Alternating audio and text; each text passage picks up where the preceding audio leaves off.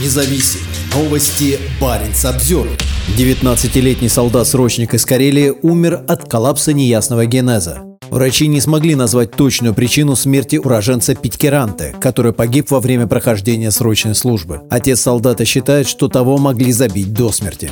19-летний Андрей Ложиев из карельского города Питькаранта умер в результате коллапса неясного генеза. Такой диагноз молодому человеку, проходившему срочную службу в оккупированном Крыму, поставили в военном госпитале. Об этом сообщает издание «Север Реалии» со ссылкой на письмо из военной прокуратуры, которое прислали отцу Андрея. В документе говорится, что молодой человек сначала попал в больницу с жалобами на боли в желудке. Его вскоре выписали, а через несколько дней он якобы потерял сознание, когда мыл машины вместе с другими солдатами. Ложиева госпитализировали повторно и поставили диагноз «коллапс неясного генеза». В ответе прокуратуры не сообщается, какие процедуры проводили с Ложивым, какие проблемы со здоровьем у него были и на фоне чего они появились. Зато в бумаге подчеркивается, что над военнослужащим никто не издевался и не принуждал его подписывать контракт, пишет Север Реали. У отца солдата Николая Ложиева другая информация по этому поводу. Он рассказал Баринс Обзервер, что на теле сына имелись следы побоев, а до того, как молодой человек попал в больницу, его неоднократно принуждали подписать контракт. Андрею Ложиеву на момент смерти не исполнилось и 20 лет. Он пошел на срочную службу летом 2023 года. Его отправили в город Армянск, который находится в Крыму на границе с